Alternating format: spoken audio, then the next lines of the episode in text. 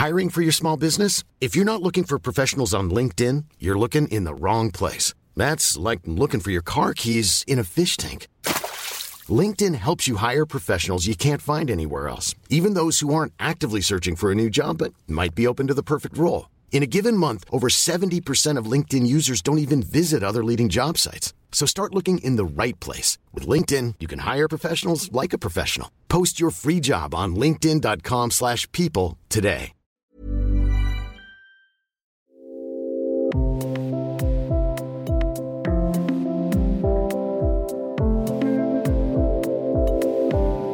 kann nicht atmen, waren die letzten Worte des Afroamerikaners George Floyd. Ein Satz, den die Menschen nicht vergessen werden.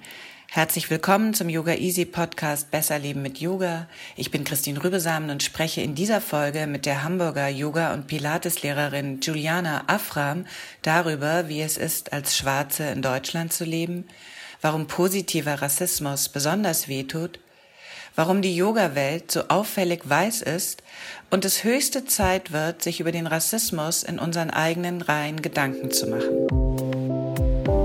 Guten Abend, Juliana. Wo sitzt du gerade? Was müssen wir uns für einen Hintergrund vorstellen?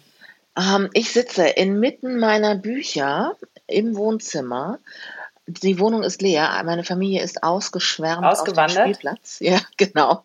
Und äh, ich habe hier Anatomie offen. Ich habe Biomechanik, Hebammenkunde, Chirurgie. Oh, Alles, was man so lernen muss als Physioth angehende Physiotherapeutin. Ach, krass, Juliana. Es gibt auch noch einen anderen Hintergrund, äh, ähm, zu dem wir uns heute verabredet haben, äh, zu sprechen. Und zwar äh, einen traurigen und einen äh, Hintergrund, der wahnsinnig wütend macht. Ich will mal anfangen mit ähm, Sätzen, die die Welt verändern. Martin Luther King sagte 1963 beim Marsch auf Washington, I have a dream. Und wir haben diesen Satz und auch wie er den gesagt hat, alle in den Ohren. Wenn du den Satz jetzt heute, 2020, hörst, was löst dir bei dir aus? Ähm, ja, dann, wenn ich zu Herrn Martin Luther King sprechen dürfte, dann würde ich ihm sagen, dass sein Traum leider nicht in Erfüllung gegangen ist. Ähm, in Teilen, der Rassismus hat sich verändert, auch nur in Teilen. In Amerika ist das anders als hier in Deutschland. Also in Amerika erlebe ich das selbst auch anders, als ich es hier in Deutschland erlebe. Und so wie er es sich vorgestellt hat, dass es wirklich eine Einigkeit gibt und dass die Söhne weißer, früherer weißer Sklavenhalter heute mit den Söhnen der ehemaligen Sklaven vereint zusammenstehen und sich unterhalten, als wären sie Brüder und Schwestern, so wie, so wie er das in seiner Rede ja gesagt hat. Ähm, das ist, äh, davon sind wir noch weit entfernt. Statt I have a dream ist es eigentlich ein Albtraum, was wir jetzt gerade im Moment ähm, sehen und erleben, ähm, was aus Amerika zu uns kommt. Diese Proteste sind ja keine Reaktion auf eine akute Krise, sondern Symptom eines ungelösten Problems. Und viele sprechen vom Rassismus als der Ursünde Amerikas. Und du hast es auch gerade schon gesagt, damit ist natürlich gemeint die Sklaverei. Passt das, dieser Begriff Ursünde? Wie findest du den? Ich weiß nicht, da gibt es bestimmt irgendeine schlaue Analogie zu, die ich nicht kenne. Ursünde würde ich. Ähm, ist so ein bisschen weit, Sünde. bisschen, bisschen ja. sehr biblisch, bisschen sehr weit weg, oder? So ein bisschen, ja, genau. Ähm, es ist gänzlich nicht nur in Amerika, sondern weltweit eine Sünde. Es sind die, ähm, die früheren Sklavenhalter, ähm, die die Schwarzen versklavt haben. Es sind die in Ruanda die Hutu gewesen, die den Genozid äh, begangen haben und ähm, die Tutsi zu Mas also in Massen umgebracht haben, die Nazis, äh, wie sie die Juden verfolgt haben. Also es ist die, die europäischen Kolonialmächte. Ja, Genau, also was es da nicht alles gibt. Insofern ähm, ist das nicht nur ein amerikanisches Problem, sondern ein weltweites Problem. Das würde ich vorab sagen. Es wird nur gerade uns so sehr vor Augen gehalten, weil der Rassismus in Amerika, ähm, weil er sich eben verlagert hat. Und zwar nach YouTube. Wir sehen es jetzt. Ja, ja. Als Schwarze weiß man es und ja. man lebt damit jeden Tag, aber ähm, als Weiße oder als Weiße hat man das so vor Augen ge ja. ähm, geführt bekommen mit dem Tod von George Floyd oder mit dem Mord an George, ähm, George Und den Floyd. berühmten Worten, äh, der Rassismus wird halt jetzt gefilmt. Jetzt weiß ich übrigens auch, während ähm, ich dir zugehört habe, weshalb ich dieses Wort Ursünde ähm, problematisch finde, denn einerseits stimmt das, das ist, äh, das ist eine Ursünde, die ist das, da das zur Geburtsstunde Amerikas äh, wurde äh, diese Sünde bereits begangen, aber die mit eine Ursünde ist auch ein bisschen sowas, womit man sich halt abfindet und ich glaube, das ist das, was mir daran nicht gefällt. Der okay. nächste Satz, ich kann nicht mehr atmen. Das waren die letzten Worte des ähm, Afroamerikaners George Floyd auf dem Asphalt von Minneapolis, als ihm ein weißer Polizist so lange das Knie in den Nacken drückte, bis er erstickte. Ich kann das schon kaum wiederholen. Ähm, was löst dieser Satz in dir aus? Ich habe das Video gesehen, wie so viele. Ähm, und die Bilder sind einfach so grau, grauenvoll gewesen. Es ist ja eine Verlagerung. Früher war es der Strick, the, the noose around the neck. Ähm, wo Schwarze gehängt wurden ähm, für Verbrechen, die sie niemals begangen haben. Und ähm, jetzt war es das Knie ähm, des Officers auf dem Nacken von George Floyd. Also es hat sich nichts geändert diesbezüglich. Ähm, und es hat mir das Herz rausgerissen, weil in dem Moment war es ein schwarzer Mann, der nach seinem, der kurz vor seinem Tod nach seiner Mutter geschrien hat um, ähm, und es war grauenvoll anzusehen und anzuhören. Und ich habe mir immer gesagt, das hätte auch mein Sohn sein können. So, oder eins, einer meiner Söhne hätte das sein können. Insofern war das äh, eine ganz, es war einfach schrecklich, es so zu sehen und die Kaltblütigkeit der ähm, Polizisten drumherum, das war das, was mich, was mir nochmal so direkt vor Augen geführt hat, ähm, wie weit weg wir sind von einem gemeinsamen, gleichgestellten Leben sozusagen. Also, das hast du gut erklärt. Und ähm, ich muss ehrlicherweise sagen und gestehen, dass ich das Video mir bis heute nicht anschauen konnte. Ich sollte es vielleicht mal tun. Nein. Ähm, ähm, man bekommt ein gutes Verständnis, auch ohne dieses Video angesehen zu haben. Und ich habe auch, ich habe es mir nicht bewusst angesehen. Ich wusste und ich und ähm, es spielte dann los und dann mhm. ich, bin ich natürlich drauf hängen geblieben. Mhm. Und mir liefen die Tränen mhm. und äh, ähm, als ich das gesehen habe. Und auch jetzt, also es betrübt mich nach wie vor sehr, wenn ich drüber spreche. Wir beide haben zum letzten Mal über den Beckenboden gesprochen und die Probleme, die er machen kann. Äh, da bist du nicht nur Expertin, sondern da hast du wirklich den Weg ähm, mutig freigemacht für eine ganz aufgeklärte und fürsorgliche und kluge Diskussion zum Thema. Ähm, der Beckenboden war ein Tabu. Rassismus in Deutschland auch ein Tabu? Ja, wer möchte schon gerne Rassist sein? Ne? Also keiner will freiwillig, äh, möchte mit diesem Wort freiwillig in, äh, in Berührung kommen, weil es einfach ein also absolut negativ ist und was ganz Schlimmes ist. So. Und diese Hilfeschreie von Schwarzen, die sind ja nicht erst ähm, seit dem Mord an George Floyd ähm, ja. zu hören, sondern schon seit ewigen Zeiten und immer wieder und immer wieder und mit friedlichen Protesten, mit Martin Luther King.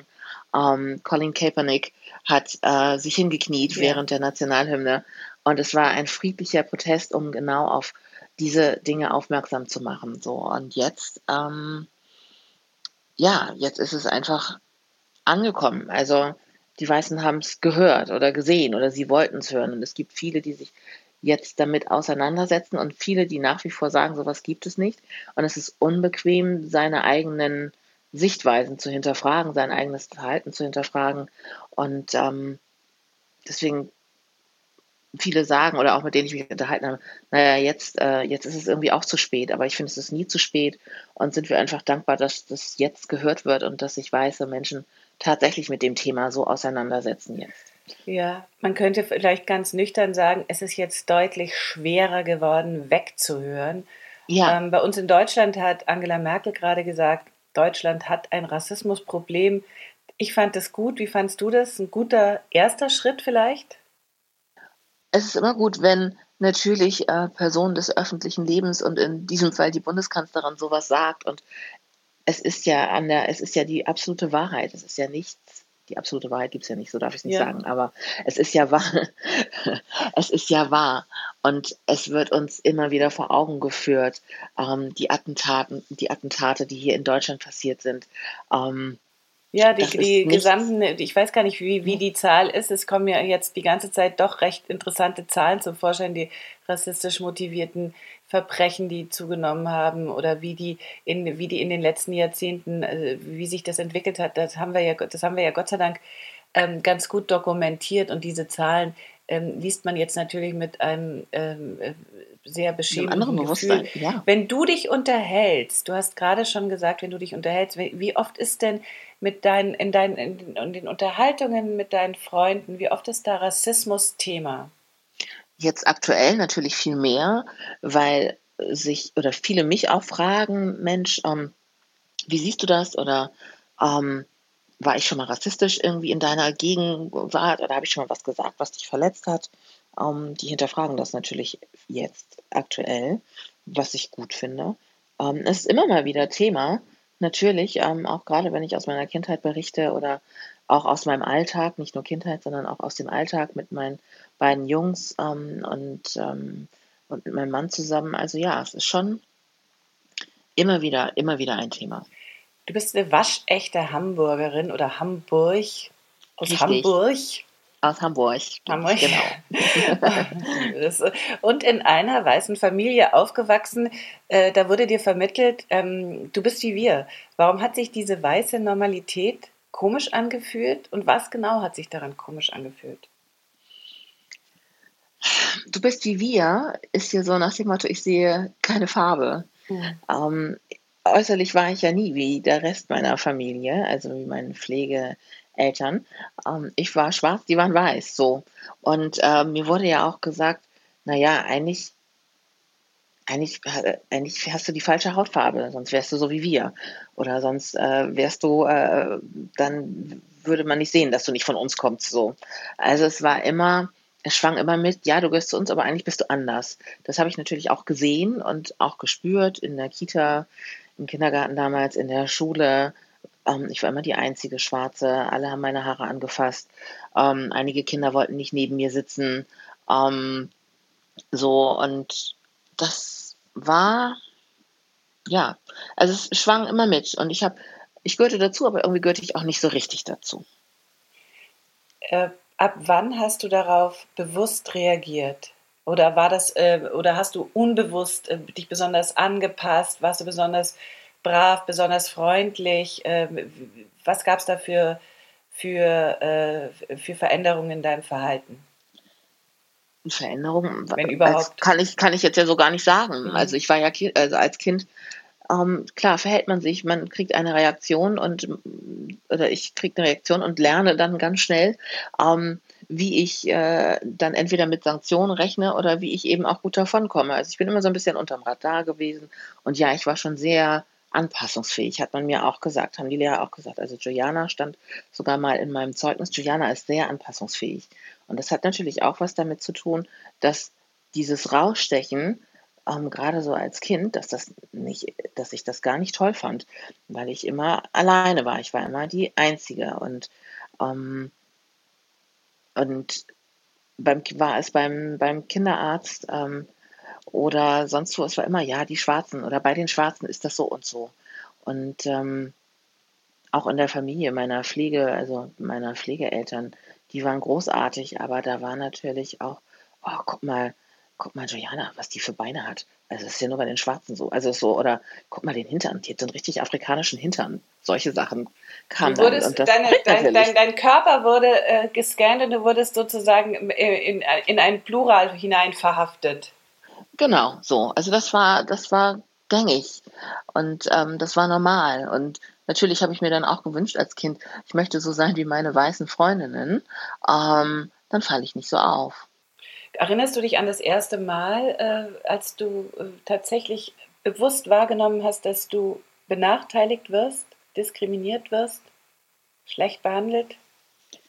An das erste Mal erinnere ich mich gar nicht so, aber ich weiß, in der Schule war das schon, also ich habe mir immer viel zugetraut, ähm, aber die Lehrer haben das anders gesehen. Also wenn ich sagte, ich kann das machen, ähm, dann wurde geguckt und dann wurde nochmal geguckt, ob es auch jemand anderes machen kann.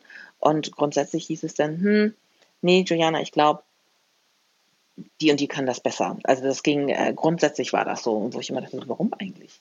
Ähm, und das hat sich so durch, durchgezogen, aber es macht natürlich, hat natürlich auch was mit mir gemacht. Ich habe gelernt, dass man mich gerne unterschätzt und äh, das äh, Momentum kann ich nutzen und äh, dann äh, einfach mein Ding machen und es funktioniert dann ja doch oder ich komme voran und äh, manchmal überrascht es die Leute, weil sie vielleicht nicht gedacht hätten, dass es, äh, dass ich es kann oder so. Aus welchem Grund ja. auch immer. Ja, aber ja trotzdem, so trotzdem, trotzdem äh, so kontinuierlich ausgebremst zu werden, äh, hätte ja natürlich auch ähm, den anderen Effekt haben können, dass du nämlich einfach äh, ja, den Kopf einziehst. Ja, das hätte, hätte auch der Fall sein können, aber dankbarerweise oder glücklicherweise ähm, ist das nicht passiert. Und mein, ähm, eine Freundin von mir hat mal gesagt, we are black, we are not meant to quit. Und sie hat so recht. Also ja. es ist, äh, wenn man sich die Geschichte anschaut, was in der schwarzen Geschichte alles passiert ist. Und ähm, wir haben so viel überlebt und haben so viel überkommen, trotz der Steine, die schwarzen Menschen in den Weg gelegt ähm, werden. Ähm, und das ist auch so eine Haltung, die mein Vater mir immer mit, also mir mitgegeben, mitgegeben hat. Und wenn ich mir sein Leben so an, äh, anschaue, dass er gelebt hat, ähm, war das bei ihm ja auch. Der hatte wahnsinnig, wahnsinnig viele Hürden überwunden. Dein, äh, dein, dein leiblicher mein, mein, mein leiblicher, mhm. genau, richtig. Und ähm, zum Schluss war er Pastor. Mhm. Und ähm, das war sein, war sein Wunsch. So, und das war großartig. Also da hatte ich schon auch so ein Vorbild. Mhm. Wann, äh, wann wurdest du zuletzt äh, bewusst diskriminiert? Wie lange ist das her? Vielleicht zwei Wochen, nee, nicht zwei Wochen, zwei Monate vielleicht. Da war ich beim Arzt. Und äh, das war auch ganz spannend. Ich war beim Arzt und äh, erzählte, äh, erzählte, warum, wieso ich denn da sei. Und dann fragte er, was machen Sie beruflich? Und dann habe ich ihm erzählt, ich bin gerade in der Physiotherapieausbildung, aber vorher habe ich das gemacht und habe zwei Kinder und überhaupt. Und dann hört, sagte er nur, das hört sich ja wahnsinnig stressig an. Sie sind alleinerziehend. Und ich so, hm, nein, ich bin nicht alleinerziehend. Ich bin glücklich verheiratet. Dann guckte er mich so an. Ist jemand schwarz oder weiß? Nein. Dann habe ich nur das gesagt, glaube ich nicht. Er ist weiß, ja. Ähm, das habe ich, da habe ich auch mal so nachgedacht, wann war es das letzte Mal? Und dann ist mir dieses Gespräch auf, eingefallen. Und da dachte ich nur so, na, mit was für Vorurteilen ist der ins, äh, ist der da rangegangen so? Ja, du hättest halt äh, einfach, du hättest halt einfach mal deine Tasche rausholen sollen und ein Tütchen Crack auf den Tisch packen. Dann, das dann wäre alles klar gewesen. Hätte noch gefehlt irgendwie so, aber das war so ganz, ganz klassisch. Wahnsinn. Ach Gottchen, wie entsetzlich. Äh, ich weiß nicht, ob du den kennst. Das heißt, du kennst ihn sicher, James Baldwin, der äh, Schriftsteller, ein schwarzer Schriftsteller, sagt, denk immer dran, dass das, woran sie glauben, was sie tun, und was du durch sie erleiden musst, nicht Zeugnis deiner Minderwertigkeit ist, sondern ihrer Unmenschlichkeit.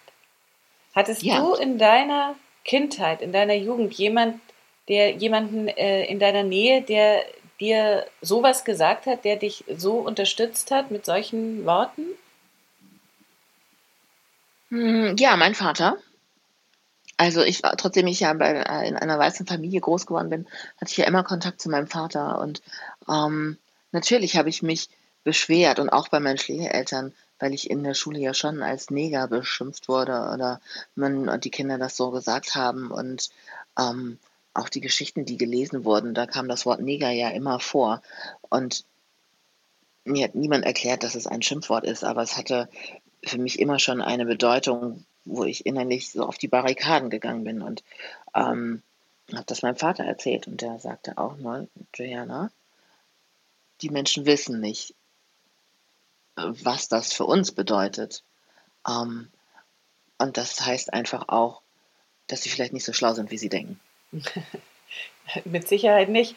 Ähm, äh, dein Vater ist, hat, hat recht. Das ist eine Erfahrung, die wir, äh, die wir weiß sind, wir ich, die ich weiß bin, nicht machen kann. Ähm, hast du dir schon mal gewünscht, weiß zu sein? Ja, als Kind. Als Kind ganz häufig, weil ich, äh, wie gesagt, ich ja immer aufgefallen bin. Die Schwarze da, ähm, egal wo ich war, also war es im Sportverein, war es beim Ballett, war es in der Kita, war es in der Schule, ähm, später auf dem Gymnasium. Ich war immer die Einzige. So, und ähm, ich hätte mir häufig gewünscht, auch mal so unterm Radar verschwinden zu können und einfach so mitlaufen zu können, aber ähm, hättest ja, du lieber, hättest du, oder anders gesagt, wärst du jetzt ähm, äh, bei deiner äh, Mutter in New York ähm, aufgewachsen, die lebt, glaube ich, in New York, hättest Richtig, du dir, ja. äh, glaubst du, du wärst so jemand gewesen, der äh, als Teenager ausflippt und äh, durchdreht und crazy Sachen macht? Ich bin ja trotzdem durchgedreht und habe crazy Sachen gemacht als Teenager. Das hat mich nicht, irgendwie hat mich das nicht ab, äh, abgehalten. Ähm, ich hatte eine, glaube ich, sehr anstrengende Pubertät äh, Pubertät für, für meine Pflegeeltern, für alle Beteiligten, auch für mich selbst. Ähm, so, also diese Angepasstheit hat sich irgendwann dann auch in totale Rebellion ist das umgeschwenkt. Beispiel? Ähm, Beispiel. Ähm, Beispiel. Ah, ich habe im Nachtleben gearbeitet. Zum Leidwesen meines Vaters als Pastor fand er das natürlich völlig daneben. Meine Pflegeeltern waren sehr kon konservativ. Also ich durfte auch erst mit 16 äh, bis um, durfte ich dann mal bis um 9 Uhr irgendwie draußen bleiben oder so. und ähm, das habe ich dann aber irgendwann auch mit 17 nicht mehr toleriert und ich habe einfach getan, was ich wollte und habe äh, im Hamburger Nachtleben an der Bar gearbeitet. Oh, ich habe ah, ich war habe als Gogo getanzt, ähm, weiß ich noch in äh, in den angesagtesten Clubs sozusagen. Also ich war immer unterwegs und dann gab es am, weiß ich noch, am Montag immer diese letzte Seite, wo irgendwelche Fotos von dem, was auf den Partys passiert ist, äh, was da so los war. Da war ich häufiger mal abgebildet in irgendwelchen bunten Kostümen und solchen Geschichten. Das war sehr zum Leidwesen äh, meiner Eltern, weiß ich noch. Genau. Aber ich fand das irgendwie toll. Ich war unterwegs abends, ich habe nie Alkohol getrunken, keine Drogen genommen. Ähm, also man musste sich diesbezüglich keine Sorgen um mich machen. Ähm, hatte auch nur einen einzigen Freund irgendwie so in meiner, in meiner Jugend, bis ich 18 war. Also so, aber ich bin ich, total neidisch auf deine äh, Pubertät und deine Zeit in Hamburg. Es gibt ja nichts Besseres, als in Hamburg an der Bar äh, zu stehen. Ja. Das habe ich auch mal kurz gemacht. Die machte dann zügig zu die Bar und dann war es schon wieder vorbei. Auf dem Cover deines wirklich sehr, sehr guten Buches, kauft's bitte alle, vom, Wochenbe vom Wochenbett zum Workout, wo du dein gesamtes ja. kostbares Wissen verrätst, ist eine weiße Frau abgebildet mit ihrem Baby. War das irgendwie äh, mal äh, die Frage, ob das auch eine schwarze sein könnte oder war dir das ganz egal oder hat der Verlag das eigenständig gemacht? Das hat der Verlag eigenständig gemacht und ich finde es auch schlau, dass er es gemacht hat. Ähm, wir wissen ja selbst, Weiße identifizieren sich natürlich viel mehr mit Weißen und Schwarze. Ich identifiziere mich auch nicht mit Taylor Swift oder so, sondern ich gucke nach einer Oprah Winfrey oder nach einer Michelle Obama. So. Wieso? Also ich, um, ähm. äh, ich, hab, ich identifiziere mich absolut problemlos mit Michelle Obama und auch nicht mit okay. Taylor Swift. ja, aber grundsätzlich ist es, ähm, fühlt man sich natürlich ähm, seiner eigenen Hautfarbe oft viel näher. Und ähm, das Buch soll sich, soll ich auch verkaufen. Also ich fand, finde das äh, nicht anstößig oder so. Gut. Und was ich aber toll fand und was ich vor allen Dingen auch mir gewünscht habe, ist, weil das war ein Thema tatsächlich, ähm, dass es mir zu weiß war in dem Buch. Und ich habe gesagt, das braucht mehr Diversität. Also haben sie ohne, also es gab keine Diskussion, sondern es war einfach ein, es war ein ganz normaler Reflex in dieser, in der weißen Redaktion des Trias Verlag, ähm, da weiße Menschen in das Buch zu bringen. Und das ist, weil alle Titel sind irgendwie weiß. Da ist und ähm, dann komme ich daher und äh, habe gesagt, nee, das geht so nicht. Und dann wurde das nicht in Frage gestellt, sondern dann wurde das einfach gemacht und das fand ich super. Mhm. Das, ähm, da waren die sehr, sehr offen und ähm, auch als das mit dem Modell, wer ist denn da im Buch? Und dann habe ich gesagt, ich möchte es gerne selbst machen und ähm, möchte aber jemanden, äh, hatte genaue Vorstellung, wen ich bei mir haben wollte. Und äh, das war Sandra, mit der ich lange zusammengearbeitet habe, weil ich das einfach äh, wichtig fand, so dass wir beide da zu sehen sind in ähm, Genau. Ist es denn ähm, äh, weniger schlimm, äh, Ziel eines äh, unbewussten Rassismus zu sein, als eines bewussten? Mm, sagen wir so, bewusster Rassismus ist ja immer so, dass derjenige, der sich rassistisch äußert oder zur, äh, zur Tat schreitet, der hat ja immer das Gefühl von Übermacht, weil das ist ja auch Rassismus. Man macht die andere Seite klein und man, auf Englisch heißt es ja Dehumanization, also man wertet jemanden ab. Ähm, und das ist etwas, was ich persönlich ähm,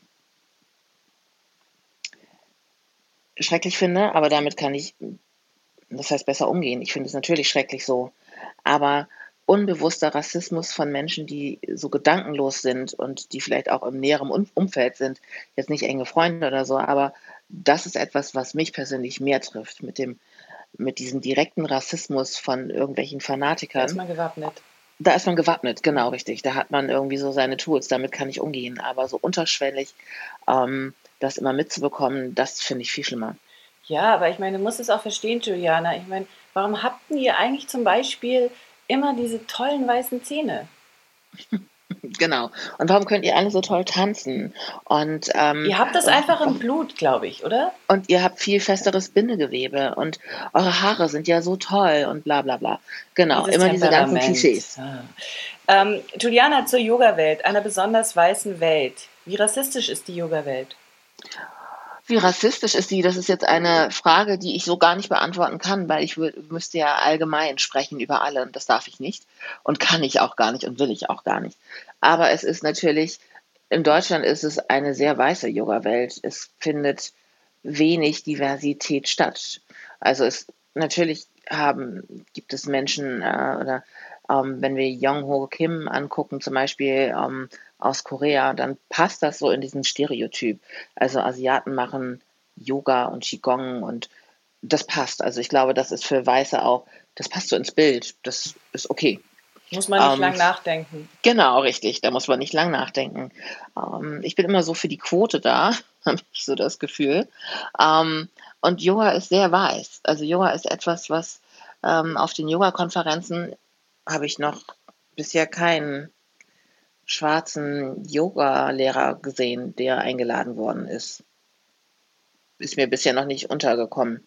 Also es ist, genau, also Diversität gibt es da jetzt hier in Deutschland gar nicht. Und ich war auf, äh, auf einer Yoga-Konferenz und war mit Ava, ähm, mit Ava da. Und wir beide und wir beide guckten uns um und sagten, hey, there is no diversity in here. What's going on? Und das ist wirklich so, wir waren die einzigen beiden Schwarzen und haben uns totgelacht darüber und waren aber eigentlich ist es schade. Es ist, äh, es kommt nicht vor. Da muss ich aber auch sagen, ich persönlich, auch wenn ich Yogalehrerin bin, ich identifiziere mich auch mit der Lehre des Yogas, auch wenn wir in einem Yoga-Podcast sind. Ähm, ich gehe lieber in die Kirche und singe Gospel-Songs als ein Mantra.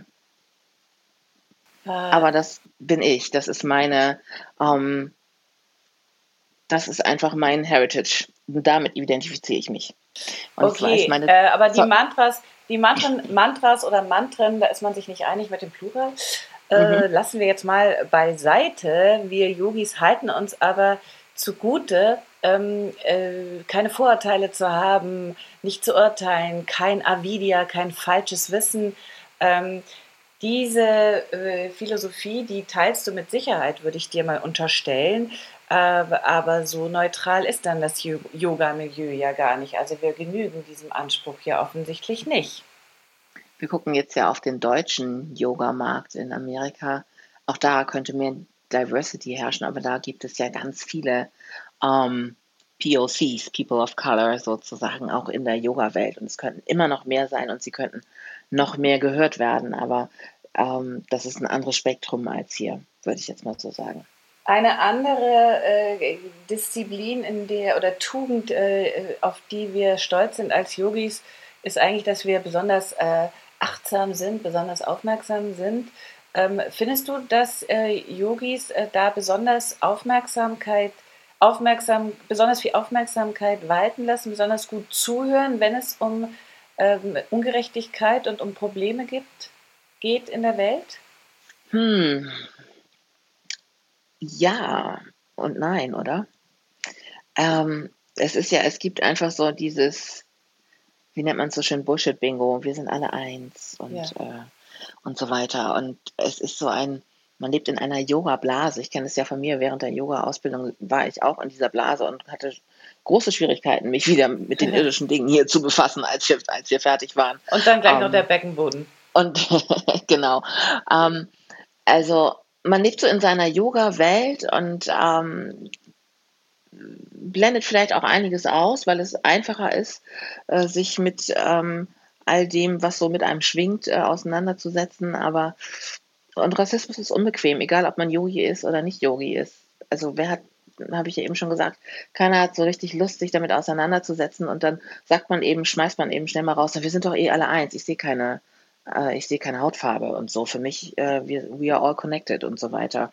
Aber das ist es eben nicht und das ist nicht ausreichend, um so ein tief sitzendes Pro Problem anzugehen, sondern man muss sich wirklich aktiv damit befassen und seine eigenen Glaubenssätze mal hinterfragen. Mhm. Und ähm, wenn man sagt, ich sehe keine Hautfarbe, ist das, impliziert das automatisch, dass man nicht sieht, was der andere für ein Leben führt und dass es ein komplett anderes Leben ist und der andere Erfahrung macht als man selbst. Um, man blendet damit aus, man, wenn man Unterschiede ignoriert und ausblendet, dann blendet man natürlich auch jede Form der Ungerechtigkeit aus und äh, wischt das alles beiseite. Das hast du jetzt sehr gut erklärt. Deswegen ist auch der äh, Slogan All Lives Matter nicht dasselbe wie Black Lives Matter, richtig? Das ist richtig. Und, äh, all, um, ähm, und Black Lives Matters heißt ja nicht, dass alle anderen Leben nichts wert sind. Das sagt keiner. Und ähm, dieser Satz kommt ja so häufig. All life matters, not only black life matters. Das hat auch niemand behauptet, der sagt Black Life Matters. Aber ähm, jetzt in Anbetracht der Tatsache geht es einfach um schwarze Menschen und deren Behandlung und deren Ansehen in der Gesellschaft und ähm, deren Vorankommen in der Gesellschaft auch. Und ähm, wenn man dann so ein All Life Matters reinschmeißt, dann ist es etwas, wieder so eine Scheinheiligkeit, weil man ist nicht bereit, sich mit dem Thema auseinanderzusetzen, mit dem Thema Rassismus gegen schwarze Menschen. Man versucht es irgendwie zu umgehen ähm, und ist nicht bereit, seine eigenen, seine, eigene, seine eigenen Vorurteile mal anzugucken und zu beleuchten. Man kann ja auch sagen, ähm, wenn du sag, wenn, wenn es an dem Wort schwarz liegt und du hast damit ein Problem, dann hast du in der Tat ein Problem mit schwarzen Menschen scheinbar.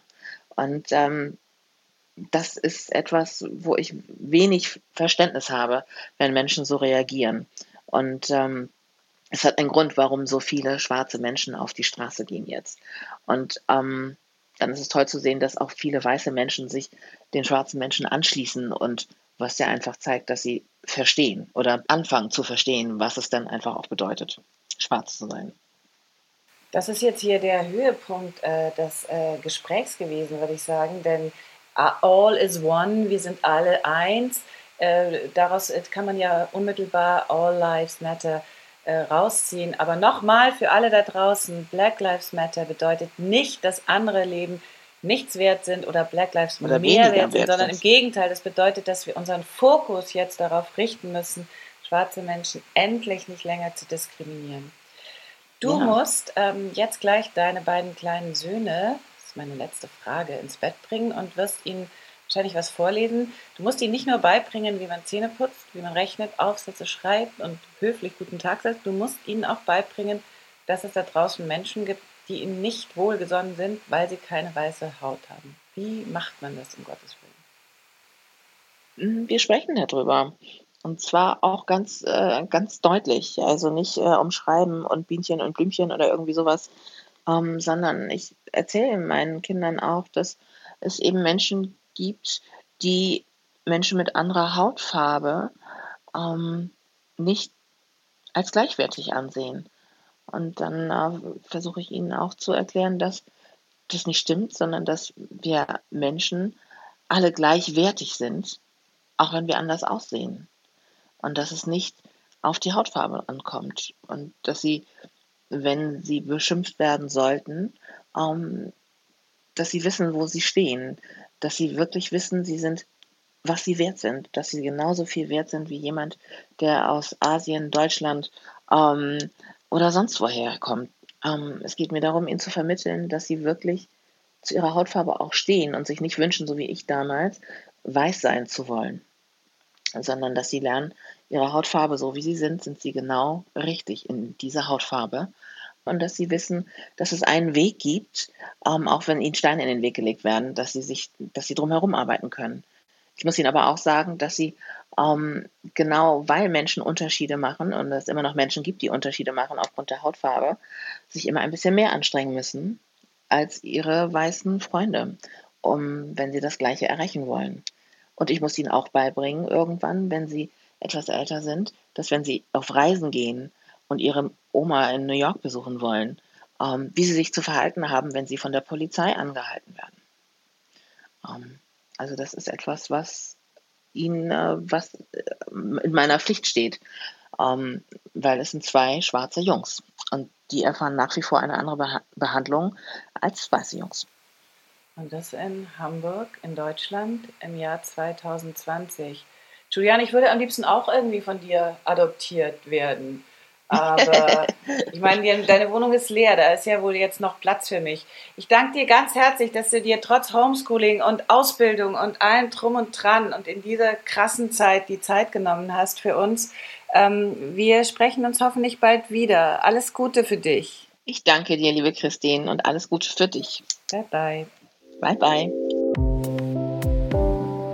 Wenn ihr jetzt mit Juliana Afram herausfinden wollt, ob ihr eine Rectusdiastase habt, was ihr gegen Inkontinenz nach der Geburt machen könnt oder wenn ihr einfach eine schöne Sequenz für eure Körpermitte üben wollt, kommt zu Yoga Easy, Europas größten Yoga-Portal mit über 1000 Videos und testet uns gratis auf yogaeasy.podcast slash gutschein.de.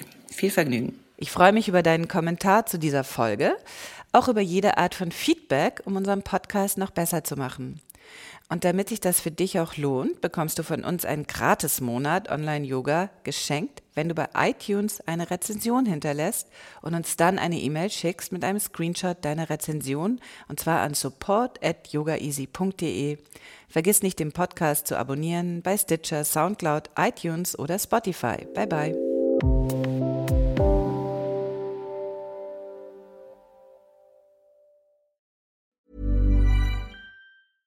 Ever catch yourself eating the same flavorless dinner three days in a row? Dreaming of something better? Well, HelloFresh is your guilt-free dream come true, baby. It's me, Kiki Palmer. Let's wake up those taste buds with hot, juicy pecan-crusted chicken or garlic butter shrimp scampi. Mm. Hello Fresh. Stop dreaming of all the delicious possibilities and dig in at HelloFresh.com. Let's get this dinner party started.